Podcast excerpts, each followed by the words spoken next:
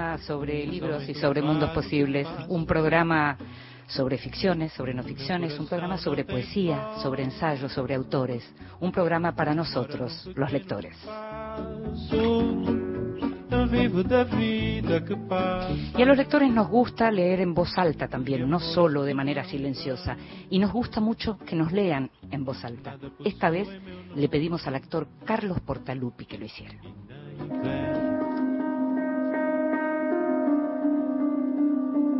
En voz alta. Cuentos breves, poesía, lecturas para compartir.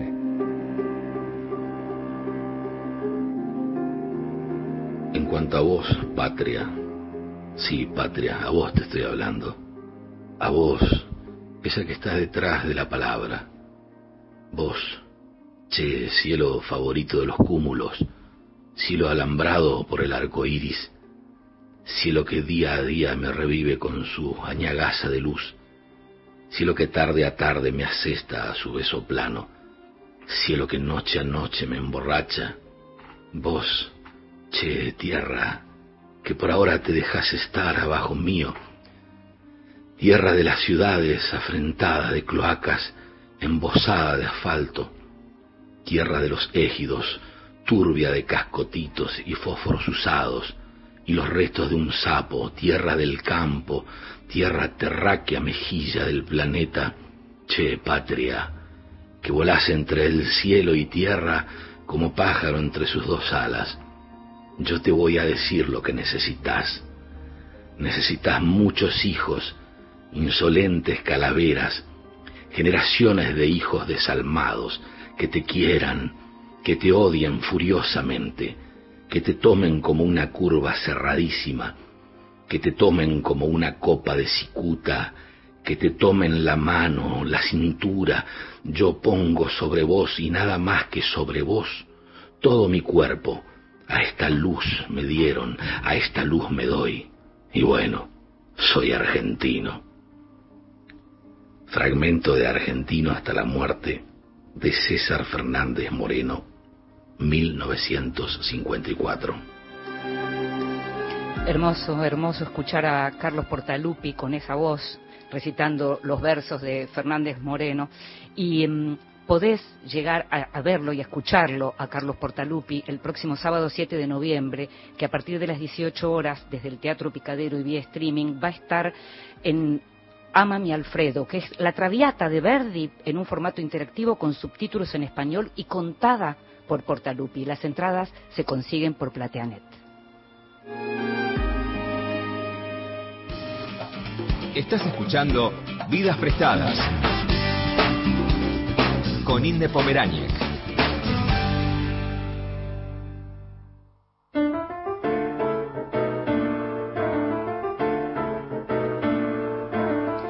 Ya que estamos en vivo haciendo vidas prestadas, este programa sobre libros y sobre mundos posibles, este programa que, si bien estamos haciendo en vivo, tiene una entrevista, que es la columna vertebral, que la estamos grabando unos días antes. Eh, y en este caso, esta vez, esta semana, tuvimos el placer de conversar con Andrés Neumann, el escritor argentino que vive en España, argentino-español que vive en España hace tanto tiempo. Y es curioso porque cuando uno piensa en Andrés y uno revisa un poco la historia de Andrés, ve que así como hay autores a los que el éxito temprano los paraliza, no es el caso de Neumann, que a los 22 años fue finalista del prestigioso premio Herralde con su primera novela, Bariloche, a fines de los 90. Luego llegarían más novelas, como La vida en las ventanas o Una vez Argentina, y después, en el 2009, El viajero del siglo, con la que obtuvo el premio Alfaguara. Ya para entonces había sido elogiado por gente, por ejemplo, por autores como Roberto Bolaño, ¿no?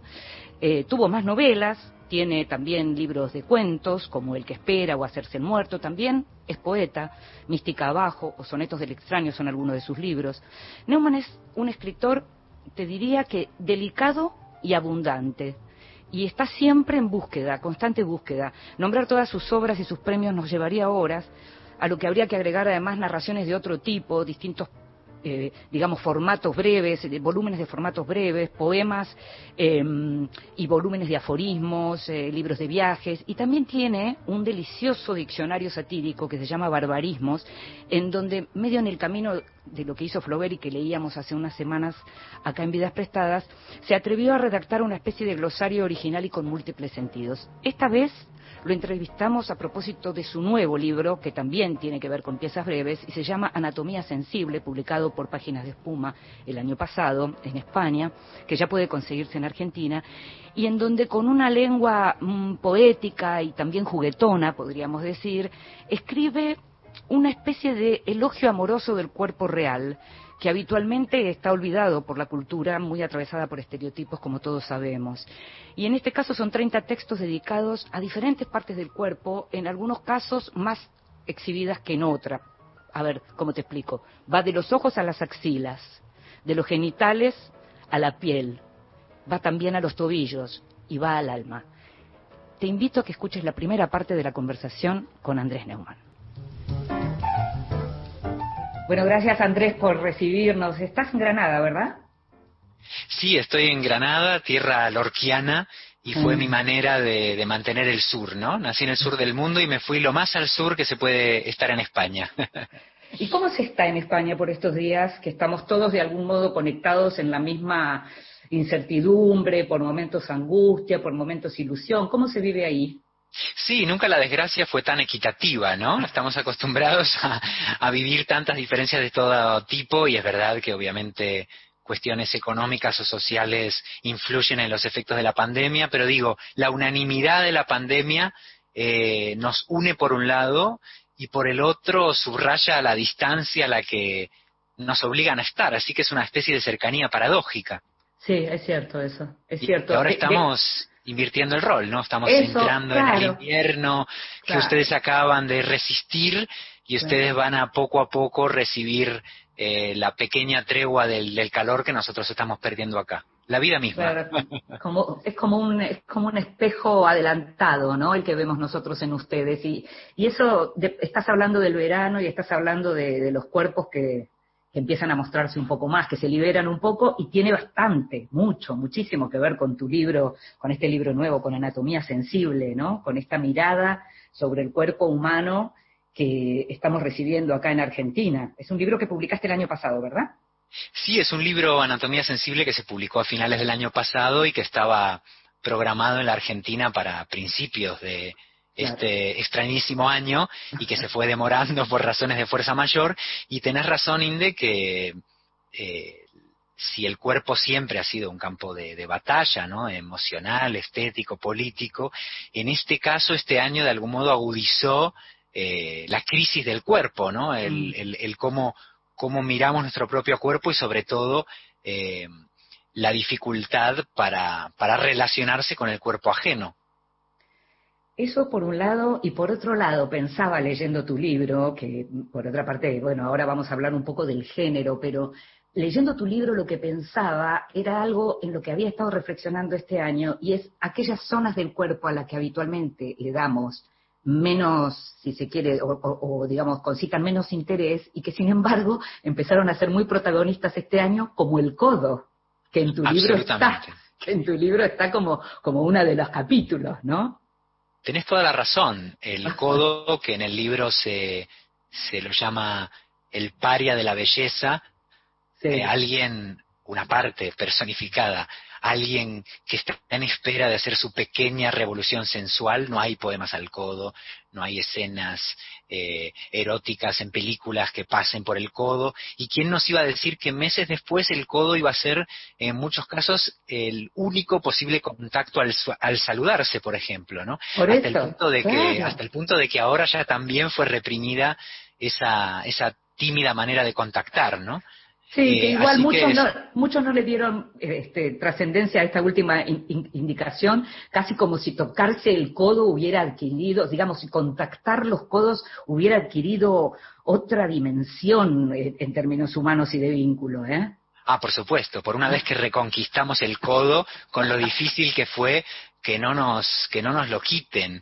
Es muy interesante y muy aleccionador desde el punto de vista estético ver cómo una zona, en este caso del cuerpo, absolutamente omitida y que no tiene ningún prestigio en la tradición literaria, basta que nos lo prohíban para que se vuelva absolutamente imprescindible. Así se escribió la historia del desnudo y del erotismo entero, ¿no? Con, con mostraciones y ocultaciones arbitrarias, y de eso habla el libro también. En el libro hay como una especie de alabanza del codo, en un momento hablas del sacrificio y la humildad del codo, cantarle a su silencio es justicia poética, y ahora es protagonista de la pandemia, así que vas en sintonía. Sí, es una profecía eh, que hubiera preferido me imagino, me imagino, no acertar, es totalmente involuntario. Sí, me imagino. viene bien de mar, como marketing, pero no como, como ciudadano del mundo, digamos, y de la vida. Absolutamente. Y en cuanto a la, bueno, eh, trágica oportunidad de un libro así, eh, si el marco general del planteamiento del libro era que con la digitalización de nuestra experiencia con la mercantilización cosmética del cuerpo y con esta especie de guerra insoportable a la imperfección que la cultura del Photoshop ha ido implantando. La realidad del cuerpo, que el cuerpo es imperfecto, envejece, engorda, se pliega, todo eso que está reprimido en la representación pública del cuerpo, sobre eso, ahora tenemos una especie de agudización del conflicto, digamos, platónico con respecto al cuerpo, porque nuestra única experiencia del cuerpo ajeno es a través de fotos, a través de redes sociales, donde la ocultación de lo que interesa ocultar es todavía más problemática. Fíjate que al mismo tiempo tenemos también, ayer justamente eh, estaba pensando en esto. Nos pasamos años hablando en relación al burka, si las mujeres lo eligen, si es una esclavitud voluntaria que esconden la mitad de su rostro ahí, y en este momento estamos todos con el rostro oculto, solo aparecen los ojos. O sea, hay muchos de los órganos y las extremidades y demás que hoy están ocultas efectivamente a la mirada del otro, ¿no? Sí, es cierto que ha habido una especie de eh, sacudida cultural y se pueden volver a barajar ciertos códigos eh, del orden de la, de la sensualidad, hay como metáforas que se emplean de manera mecánica, por ejemplo, sonreír con los ojos, que ahora se ha vuelto como un asunto verdaderamente serio, y, es verdad que todo nuestro imaginario eh, comunicativo y visual puede haberse visto afectado por nuestra nueva circunstancia, pero al mismo tiempo creo que, que nunca estuvo tan claro hasta qué punto la parte analógica, elemental e inmaterial del cuerpo es eh, irrenunciable y que hace falta discutir sobre eso. Es decir, que, que la, la comunicación digital no solamente es incompleta, sino que profundiza los prejuicios y los malentendidos ético-estéticos, por ejemplo, con respecto al cuerpo. A mí me parece que es muy importante pensar la, la escritura en particular o la, la creación artística en general como un proceso de desborramiento de lo que Photoshop elimina. Digamos que donde Photoshop elimina, eh, me parece interesante pensar que la, literatura ilumina. Y en ese sentido, Anatomía Sensible es una especie de repertorio de todo eso que nunca mostraríamos a distancia. Arrugas, estrías, eh, asperezas, etcétera. Y, y, eso se convierte como en el centro de la atención del libro, del mismo modo que la forma que tenemos de relacionarnos forzosa en este momento quizás haya desviado eh, los, los, los, mecanismos de atención. Ahora, eh, estás hablando de, de la atención del libro que tiene que ver también con la atención de su autor en este caso una de las cosas que yo pensaba leyendo el libro, que tiene por un lado mucho de un estilo de prosa clásica, de ensayo clásico, aún en esta hibridez, ¿no? Y pensaba que solo se puede escribir un texto así a partir de la experiencia de vida, que es un texto que difícilmente podría escribir de esta manera alguien muy joven. Y no solo porque hay como una especie de, digamos, de viaje, de largo viaje eh, por el cuerpo desde, en las distintas edades, sino que eso aparece como, como con alguien que ha observado mucho. Tuviste que observar mucho. Y eso también se da cuando uno tiene determinada edad, ¿no? Es muy posible. Al fin y al cabo, nuestra memoria en parte es la historia de nuestra capacidad de observación. Es decir, nuestra mm. experiencia es también lo que adquirimos de la experiencia ajena. me tomaré como un cumplido lo de que se nota que no escribió alguien joven, no tengo más remedio que tomármelo así. Recuerdo cuando me elogiaban la juventud, veo que tengo que cambiar de estrategia, pero, pero hablando en serio estoy muy muy de acuerdo con vos, Inde, porque de hecho creo que una de las de las limitaciones para imaginar la belleza hoy en día es la absoluta represión del envejecimiento, que está a todos los niveles de forma opresiva y que no es solo un problema eh, económico o mercantil, que desde luego lo es, ¿no? porque vivimos instalados en el negocio de la cosmética, sino que, y eso me preocupa como escritor, también afecta a nuestra capacidad de poetizar el cuerpo. Eh, te pongo varios ejemplos. Hay algo que podríamos calificar de síndrome Jennifer López que a mí me, angustia un poco. El poco espacio que se da a personas, y ni que hablar mujeres, de eso que se llama edad madura o mediana, el poco espacio estético, la poca atención erótica que puedan recibir, es a condición de que no parezcan la edad que tienen. Es decir, que es una especie de, de em, sofisticación del borrado de la edad. Te mm. permito entrar en la escena pública si disimulas Estás eh, tan bien que no se nota los años que tenés. Claro, y eso es en realidad eh, inmensamente contraproducente, porque lo que necesitamos no es una atleta de 50 años que aparente estar igual eh, que a los 30. Lo que necesitamos son poemas de la, de la piel que se afloja, escenas eróticas protagonizadas por personas ancianas, una especie de reivindicación gozosa, una celebración del espacio para el placer de, de, personas cuyos cuerpos no coincidan con, con, el canon impuesto. Y en ese mm. sentido, la anatomía sensible trata como de, de trabajar en contra de la eh, gerontofobia, en contra de la gordofobia y tratar de poner en el centro de una belleza alternativa todo eso que es o bien excluido flagrantemente o bien tolerado con una especie de condescendencia, porque esa es otra, ¿no? Te dicen a veces, bueno, eh, vamos a incluir una modelo eh, de las llamadas curvy, ¿no? Y se producen de nuevo dos perversiones. Una, que esa supuesta persona curvy no es gorda ni muchísimo menos. Mm. Y en segundo lugar, que aunque lo fuera, eh, se incluye como una especie de concesión a la periferia. También toleramos esa diversidad. Mm. Pero es que es al contrario, la pirámide está completamente invertida. Lo que se llaman cuerpos diversos son cuerpos normales, son el cuerpo que el 99% de las personas tenemos, y lo que se pone en el centro como representación opresiva del cuerpo es en realidad una anomalía, son cuerpos excepcionales y muy infrecuentes. Entonces hay que mm. empezar a reivindicar, me parece, la normalidad del cuerpo real no la tolerancia del cuerpo distinto, porque eso es condescendiente y en el fondo poco efectivo. Te voy a agregar algo para lo que tiene que ver con las mujeres y la edad. Eh, la, frase es, debe haber sido muy linda. Claro, es, una cosa brutal. Fíjate, fíjate qué incapacidad eh, de articular un discurso estético que no sea cosmético, que es eso que vos mm. decís. Mm. Somos capaces de viajar o de disfrutar bueno, ahora no somos capaces de viajar, digámoslo. O sea, somos capaces, pero no nos dejan. Digamos, la capacidad la seguimos teniendo, claro. Sí, digamos, potencialmente, ¿no? Es decir, hemos siempre podido viajar mm. eh, alabando cómo el tiempo interviene decisivamente en la belleza de los lugares.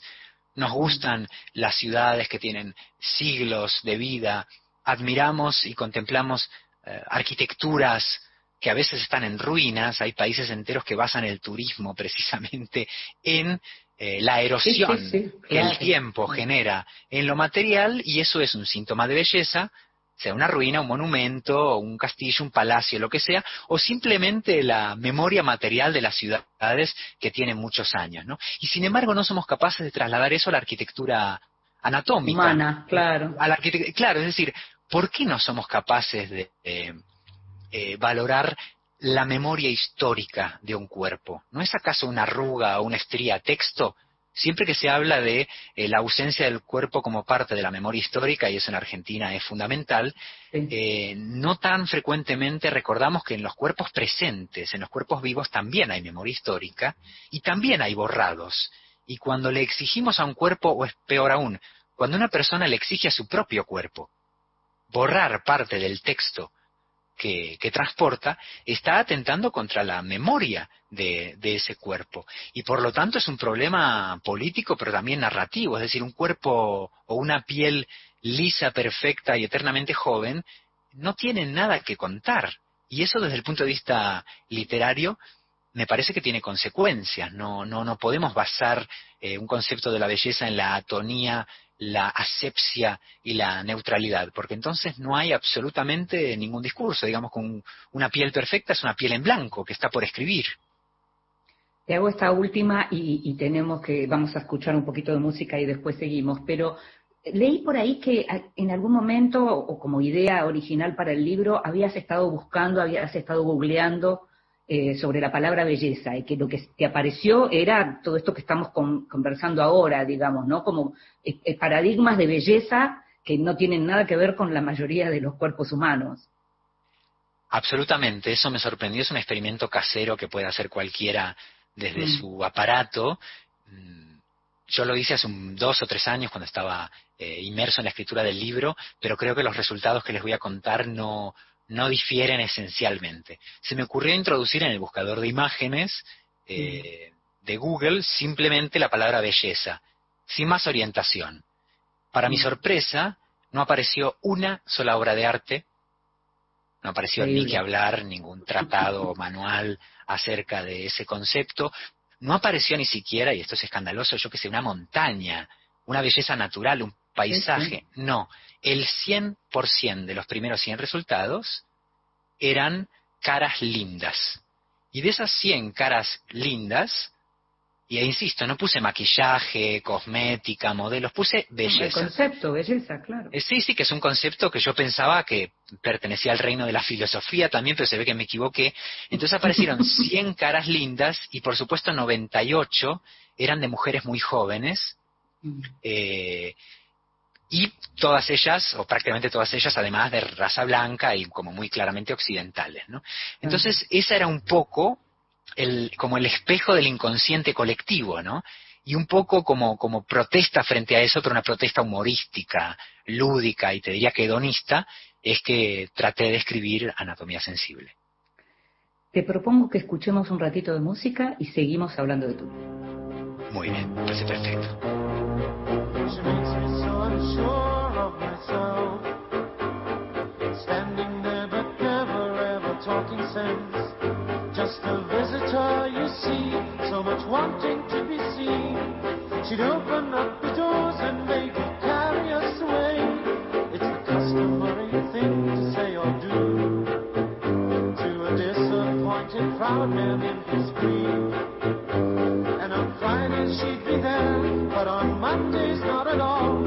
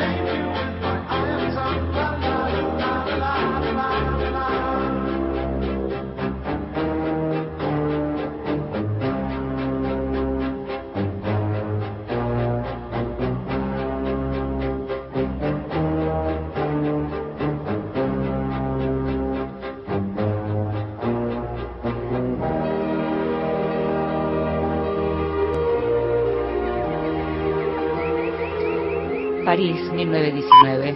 John Cale.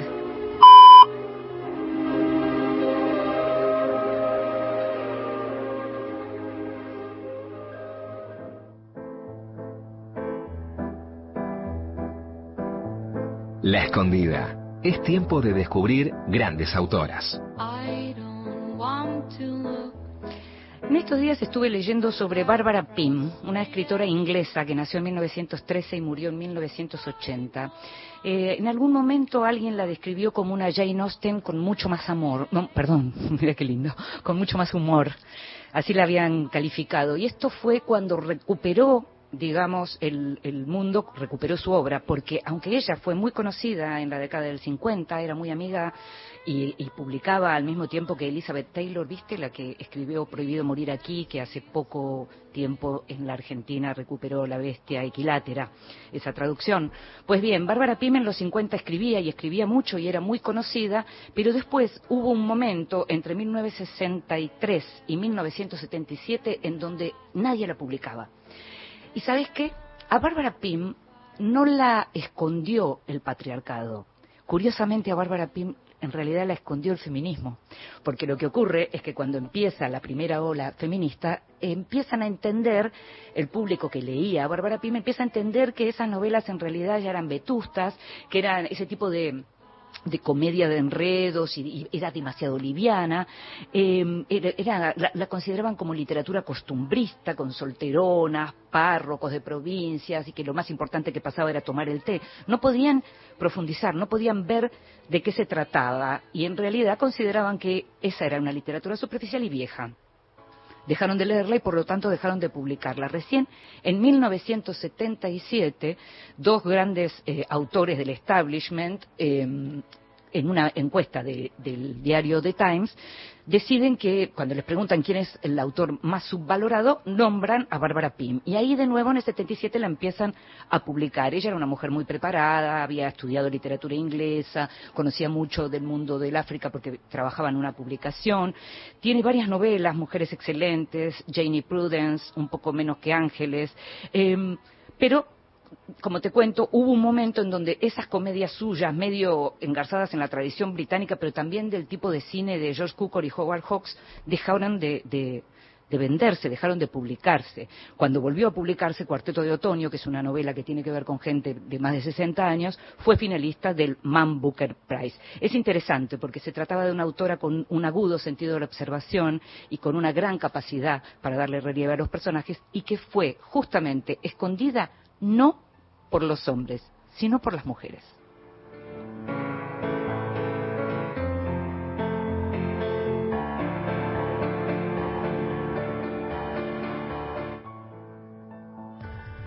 Dedicarle el programa a Enrique Santos Discépolo y para eso vamos a entrevistar a Sergio Pujol. Historias de nuestra historia, Felipe Piña. Fue un tipo muy avanzado, muy original y algo que poca gente sabe es que en realidad le daba casi más importancia a la música que a la letra. Lunes, desde las 23. Decía que primero le llegaba la melodía y que luego pensaba, inventaba una letra para la música. Un dato curioso sin duda porque en realidad Discépolo lo recordamos principalmente por sus letras. Por Nacional, la radio pública. A todo el país. Nacional. La radio pública tiene, tiene huella. Ahora, Nacional. En todo el país. 12 de la noche, 33 minutos. Próximo programa, Grabaciones Encontradas con Tom Lupo. Continuamos en Vidas prestadas. Seguimos en Vidas Prestadas este programa sobre libros y sobre mundos posibles y estamos hablando con Andrés Neumann a propósito de su libro Anatomía Sensible. Estábamos hablando de lo que tiene que ver con la belleza, con la edad, con la idea de belleza general, lo que se llama la belleza hegemónica, ¿no? que, es, que es algo que viene siendo también como, como una especie de tortura y sobre todo en este caso para las mujeres, pero también mucho para los más jóvenes en general, hombres, mujeres, lo que sea, nos sentimos como muy oprimidos por esa, por esa idea. Y mencionábamos las marcas del cuerpo. Andrés, mencionabas las marcas del cuerpo también como, como la historia de cada uno de nosotros. Y en tu libro hay eh, momentos específicamente dedicados a esto. ¿Querés leer algo de alguno de esos capítulos? Sí, con muchísimo gusto. Y me parece que podíamos abordar una zona que eh, es conflictiva y está llena de, posibilidades literarias y también de omisiones sospechosas, tanto para hombres como para mujeres, que es la barriga. Mm. Entonces les puedo leer un par de, de pasajes de la barriga soberana. Me encanta, dale. Cuestiona indesmayablemente la autoridad de los pantalones y la censura de la cinta métrica. Salir a la calle con la barriga apropiada determina nuestra elegancia mucho más que cualquier atuendo. En contextos hostiles contribuye a absorber las malas vibraciones. Flota con el viento, insiste como la fe. Una barriga enseña a amar la realidad. En cuanto a sus restricciones para ejecutar piruetas eróticas, quedan de sobra compensadas por las nuevas variantes que propicia. Dos barrigas de perfil se ensamblan igual que las piezas de un mosaico. Recobrando el aliento, espalda con espalda, cada pareja guarda su amor entre paréntesis. Anfitriona e intrusa, durante el embarazo, consuma su otredad. El meridiano que divide sus franjas con sede en el ombligo es la señal de esa duplicación, de que albergar también es cosa nuestra. El vientre posparto despliega un territorio transitado por más vidas, cierta textura de mapa. Las estrías permiten reconstruir el hilo del pensamiento prenatal al modo de una tenue escritura en los cristales. Me encanta eso, me encanta. Y me encanta también eh, un fragmento de Nalga, que es pan- panfleto de la nalga, pero que también tiene que ver con el tema de la edad, en donde dice, si una flor se deshoja, una nalga se va despojando. La nalga bebé lacta uno por uno los rayos de luz. La niña es fresca como un helado de limón. La adolescente muta sin tregua, incapaz de asentarse. Durante la adultez, los planes incumplidos van limándola. La edad agridulce le otorga una introspección de pasa uva. Sus últimos crujidos suenan al libro abierto. Me encanta porque va también en esa misma dirección, ¿no? Totalmente. Fíjate que de algún modo la estrategia del libro es contribuir en la medida de lo posible a renovar el arsenal de metáforas que reemplacen a- al, al lugar común del imaginario, ¿no? Todo eso que empieza como malentendido en la escuela y se convierte en problema político. Eso de los dientes como perlas, eh, la piel de seda, la cabellera dorada como el sol o la cabellera de oro, todo eso que va educando una idea absolutamente prefijada de la belleza, pero también una idea muy esclava del lenguaje que en teoría tiene que construir una belleza que confirme ese, ese canon. Entonces el libro lo que trata es de no solamente de, de reivindicar eso que en, que en- que en un contexto modélico sería feo, sino dar un paso más. Es decir, ¿de verdad es feo lo que decimos que es feo? ¿Es verdad que, que el gusto es instintivo, que sobre gustos, como dice el refranero, atrozmente no hay nada escrito? Está todo escrito sobre los gustos. El gusto se educa. Entonces, ¿de verdad no merece eso? Un, una piel seca, un talón áspero, un, los dedos, los dedos gordos de los, de los señores o los tobillos gruesos de las personas mayores, ¿no se merecen un esfuerzo metafórico? ¿No estaremos Ah. mirando para otro lado, poéticamente hablando?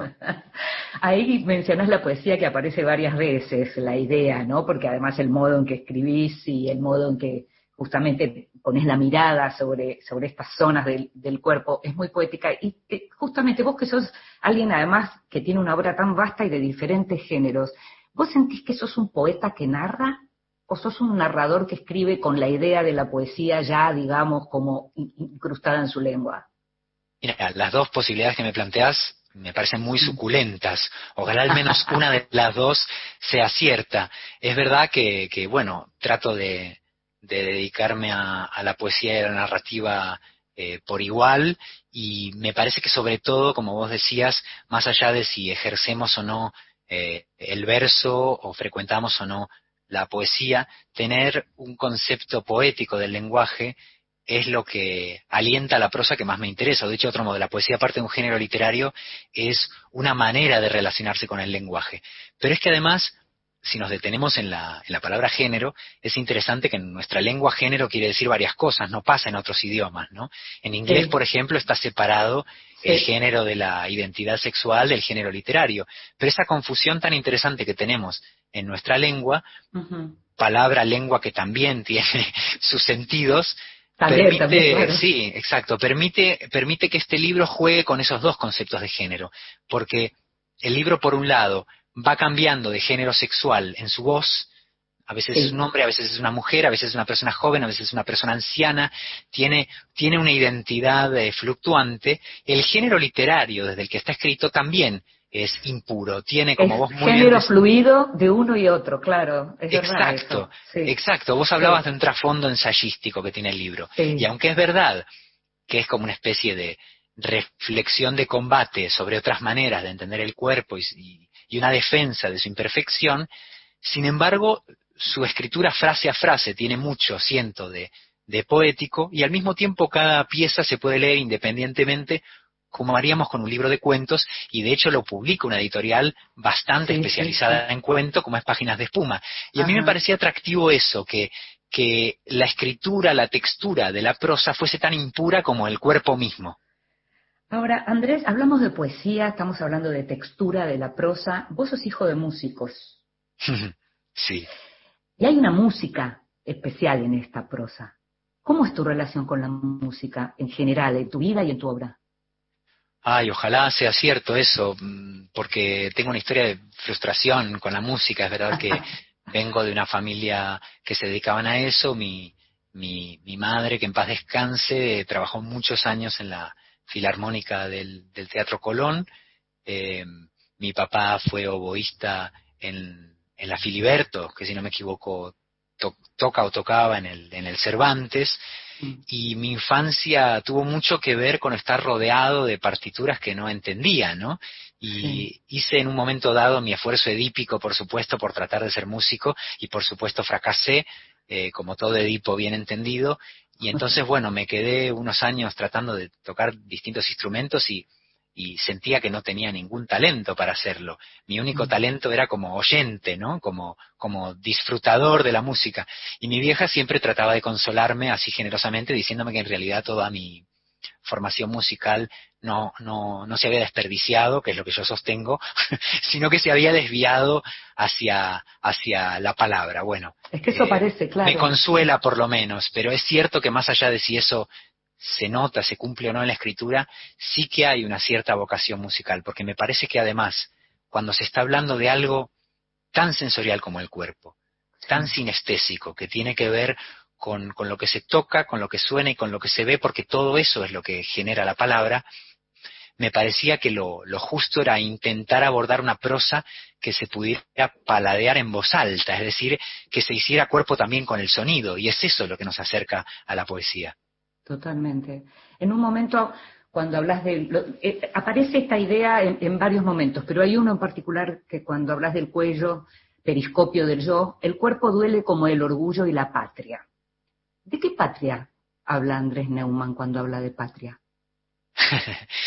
y de una patria que tiene que ver con el desarraigo. Inevitablemente, mm.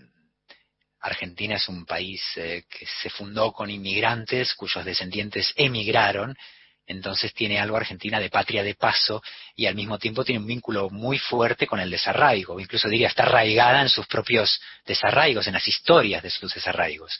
Y esto es lo que me tocó a mí, como a tantas miles y miles de familias argentinas, y me eduqué a caballo entre dos orillas, eh, tengo dos nacionalidades, pero también dos extranjerías. Siento un vínculo muy, muy fuerte con Argentina, pero para mí Argentina es una manera también de recordar mi infancia, es decir, que es una geografía, pero también es un tiempo, ¿no? Porque yo solo viví de chico en Argentina y sin embargo toda mi familia es argentina. Digamos que me eduqué en la escuela como un español, pero un español un tanto especial porque absolutamente todos sus familiares vivos eran argentinos. Y esa especie de, de puente entre dos orillas mm, me produce siempre una cierta dosis de desorientación. Así que eh, para mí la palabra patria me sugiere una especie como de valija que se perdió en mitad del camino. Claro, pero bueno, pero es una palabra que puede ser a veces mm, recuperada, digamos, poéticamente, pero también puede ser recuperada en términos políticos de una manera peligrosa. Por eso te preguntaba ah, cuál era el sentido, ¿no? ¿Cuál era el sentido a, qué te referías cuando hablabas. Me parece que queda claro con esto que estás, que estás señalando. Ah, no, por supuesto, las patrias como todo padre terrible y por eso también hay quien reivindica con mucha razón la matria.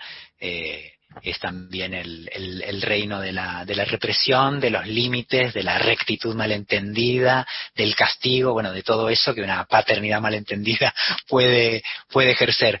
Pero, pero lo cierto es que eh, siempre me pareció que hay una, una manera muy, muy linda de relacionarse con, con los países que es con una, con una cierta dosis de asombro, ¿no?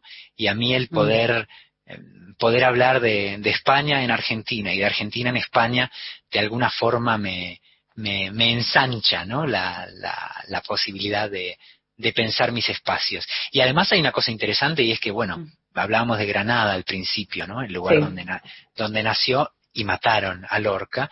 Y Granada, a diferencia de Buenos Aires, por ejemplo, no se siente el centro de nada. Granada es una pequeña ciudad de provincias que es verdad que tiene mucho flujo de turistas, pero por no ser, no es ni siquiera la capital de Andalucía, que vendría a ser más bien Sevilla. De forma que yo pasé de, de, ser un, un, niño porteño a, a, convertirme en un chico andaluz que se sentía como en la periferia del país que habitaba, ¿no? Y eso también me extranjerizó en cierta forma.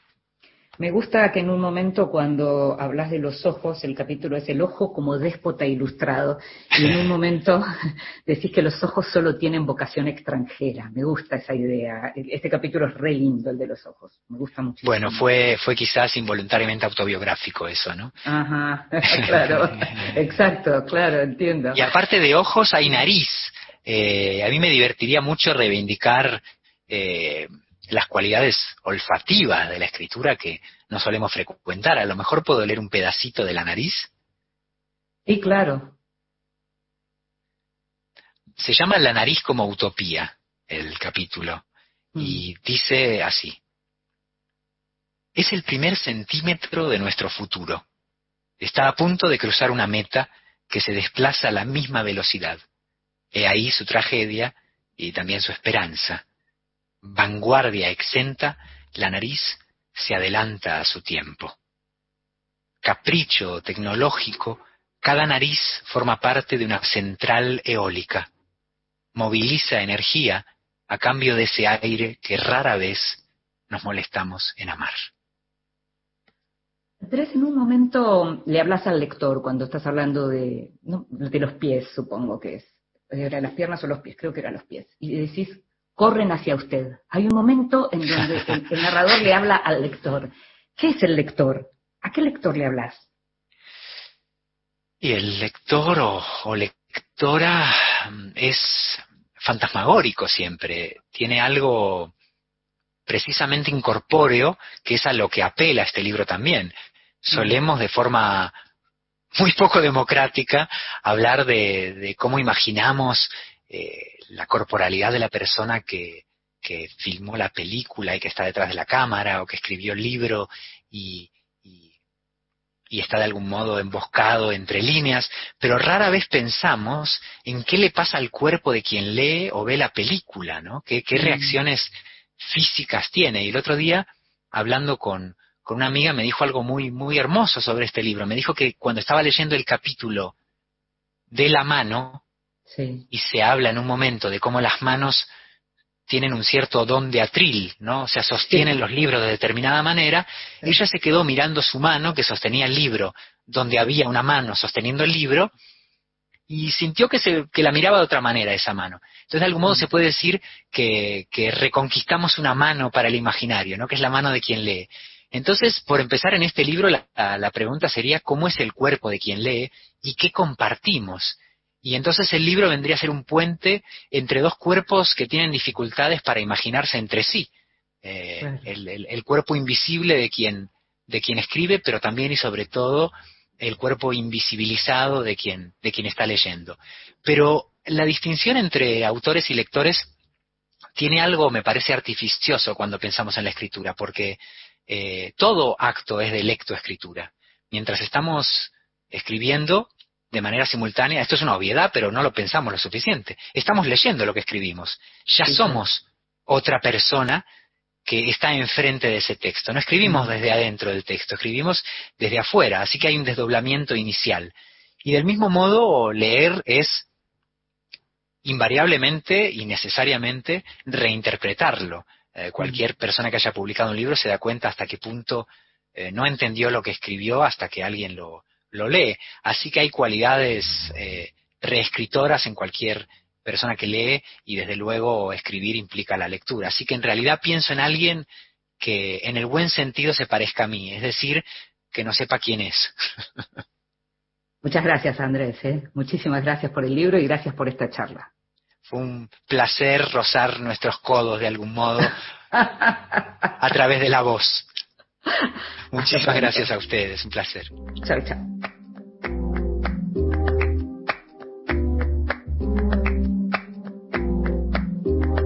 Ese gritarito roto, yo sentí como crujía. Antes de caerse al suelo, ya sabía que se rompía. Uh, estaba parpadeando la luz del descansillo. Una voz de la escalera, alguien cruzando el pasillo.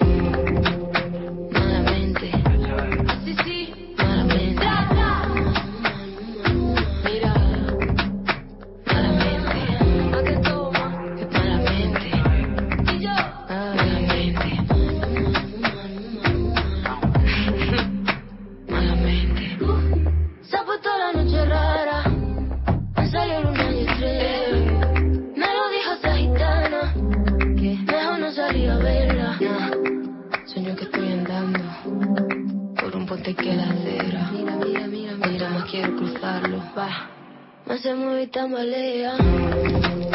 Malamente. Sí, sí. Malamente.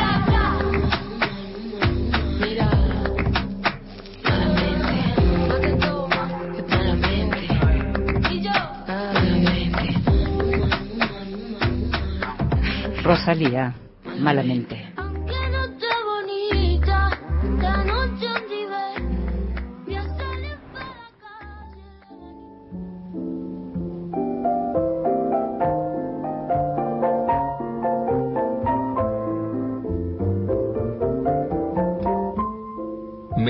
Luz.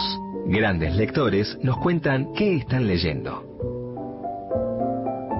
Hola, mi nombre es Andrea Jeftanovich, soy escritora chilena y bueno, la lectura es parte de mi vida en todos los sentidos, porque además soy profesora de literatura en la Universidad de Santiago, por ende leo para enseñar otros autores, leo para investigar y escribir sobre esos autores o sobre algunos temas y por supuesto leo mucho para mis propios proyectos, mis propias creaciones. Pero lo que hay en la mesa de luz es otra cosa. Es la lectura personal, la lectura desordenada, caótica, y por mucho tiempo he sentido que, mm, que la, la mesa de luz es mi ancla, que ha sido mi puerto en medio del naufragio que ha sido la pandemia, de modo que en medio de esta ola que se nos aproxima y que nos va a cubrir, que es el coronavirus, he encontrado en la mesa de luz mi ancla. Y por ahí han circulado varios libros, unos nuevos, otros que me ha tocado releer. Por ejemplo, La vergüenza de Arnaud. Tenía mucha curiosidad por esta autora francesa. Y en especial este libro me parece que retrata tan bien los secretos familiares, a partir de un recuerdo medio traumático, cómo se organizan los afectos a partir de las omisiones y también de, los de las alertas. En el año centenario de Clarice Lispector me compré una última edición de, un, se recopilan otros materiales que en estado de viaje. Acá están sus cartas con sus hermanas, cartas con amigos, durante todo este tiempo que estuvo viviendo fuera de Brasil, que para ella implicó un desarraigo enorme. Y por último estoy leyendo ahora un libro que se titula El último proceso de Kafka, el juicio de un legado literario, un libro de Benjamin Balint. Cada vez me gustan más estos libros híbridos. Acá ya hay un acta de tribunal, hay un diario de vida, hay reflexiones teóricas, ensayistas sobre la obra del mismo Kafka, que creo que ha sido, fue el gran autor del siglo XX, para mostrar que la ley a veces nos puede ser tan lejana, tan ajena. Así es que mm, por ahí va mi mesa de luz y les deseo que sigan disfrutando vías pre prestadas, porque leer siempre es tomar vías prestadas. Escuchábamos a Andrea Gestanovic esta autora chilena, eh, la de No aceptes caramelos de extraños, y muy interesante todo lo que decía y el modo en que lo decía en relación a esos libros que está leyendo. Libros que sí, títulos nuevos y no tan nuevos que son imperdibles. Y a veces se da esta sintonía porque Andrea recién hablaba de Nu, eh, hablaba de, la vergüenza de Anierno y, y, yo justo lo que terminé de leer en estos días es El acontecimiento, que es otro libro, esta autora francesa trabaja con su memoria y trabaja con su vida, hace literatura con su vida, hace muchos años que lo hace. Eh, nosotros, digamos, lo, que tiene que ver con literatura de ellos se viene viendo más en los últimos tiempos, pero Anierno es una de ellas, de las que más trabajaba con esto, quien hablaba de ella recientemente era justamente Alberto, Alberto Giordano, que fue uno de nuestros invitados hace algunas semanas eh, y hablaba de la autobiografía y, la recomendaba mucho. Anier no habla de ella en sus libros. Este El acontecimiento, que es una novela que acaba de publicar Tusquets, un libro, una novela, un híbrido, diría Andrea Gestanovic, em, tiene que ver con el momento en que Anier, no todavía estudiante, en el año, en octubre de 1963, queda embarazada y queda embarazada sin desearlo y decidiendo que quiere terminar con ese embarazo y que necesita someterse a un aborto y que por ende termina de hacerlo finalmente a comienzos de 1964, lo hace de manera clandestina. Entonces, es el relato de un aborto, de un embarazo no deseado y de un aborto clandestino en la Francia de 1963-64. El libro es tremendo, es una especie de bomba eh, en relación a lo que significa el deseo, el no deseo, el, malestar por estar gestando cuando esa mujer no quería eso, eh, el, desamparo absoluto en términos sociales, la necesidad de un dinero para someterte a una intervención que puede terminar con tu vida, eh, en este caso de una joven estudiante. Se llama El acontecimiento, lo publicó Tusquets y lo escribió esta autora francesa extraordinaria que se llama Anierno. Otro libro, en este caso una ficción, absolutamente ficción, y que viene de otro lado del mundo, viene del Japón. La autora es Sayaka Murata, y el libro se llama La Dependienta, lo publicó Duomo. Y es una novela que me sorprendió muchísimo y que tiene que ver con una, justamente su protagonista es una joven, Keiko, que tiene 36 años, está soltera y le cuesta encajar en el mundo. No te quiero avanzar mucho. Le cuesta encajar en el mundo y trabaja en lo que en Japón se conoce como konbini, que en realidad es el modo en que los japoneses hablan de esas tiendas que están abiertas toda la noche, como en Estados Unidos las convenience store. Entonces, ella es dependiente hace 18 años en una combini y nadie entiende por qué trabaja ahí y no trabaja en otro tipo de lugar, nadie entiende por qué no se casó, nadie entiende por qué ella es diferente, ella habla todo el tiempo y explica lo diferente que ella se siente. En un momento dice, el mundo normal es un lugar muy exigente donde los cuerpos extraños son eliminados en silencio, las personas inmaduras son expulsadas. Es una novela diferente que me hizo acordar mucho a a esa novela del, curioso incidente del perro a medianoche de Mark Haddon, eh, una novela en la que también había un adolescente que no encajaba en el mundo. En este caso, Keiko no encaja y lo que hace es tratar de copiar a aquellos que ve que sí encajan y reproducir sus patrones de conducta como para poder tener vínculo con el resto del universo. Pero le cuesta mucho correrse de ese lugar que consiguió en donde siente que sí es su espacio y que, son que es esta combini, digamos, donde trabaja todos los días y en donde incluso quiere estar más ahí que en su propia casa. Se llama La Dependienta y la autora es Sayaka Murata.